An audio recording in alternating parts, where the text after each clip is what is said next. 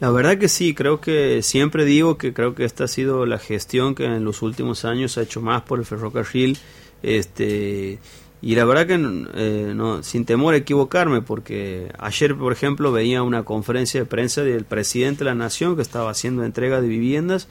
y los periodistas le preguntaban acerca de la gestión de ferrocarril y, lo mismo pasa con los gobernadores, que también eh, la gente les pregunta que cuándo vuelve el tren, eso, eso implica que, que, el, que el tema se ha instalado, que, el trabajo que venimos haciendo de ferrocarriles argentinos, eh, abriendo nuevos ramales, eh, recuperando vía,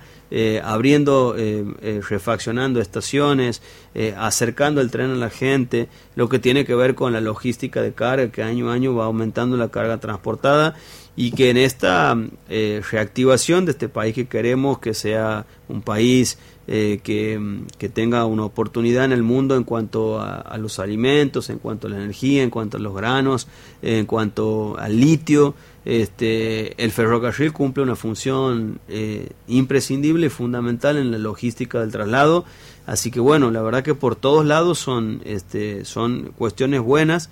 Por supuesto que, es un trabajo que implica de un día para otro, toda obra de planificación ferroviaria eh, lleva mucho tiempo. Nosotros en Ferrocarriles Argentinos es la empresa madre que maneja todo el holding ferroviario de lo que tiene que ver con, los trenes de, operaciones, que son los que se encargan de los trenes pasajeros, con el, transporte de carga ferroviaria, que es el Belgrano Cargas, y después con la obra ferroviaria a través de la DIF, que, y, y más allá de, la, de lo que es la planificación diaria, tenemos la obligación de la planificación del trabajo ferroviario futuro. Y en eso estamos este, muy este, comprometidos, estamos llevando adelante con todo el equipo de ferrocarriles este, eh, un proyecto de una ley de reparación histórica del sistema ferroviario, porque queremos que,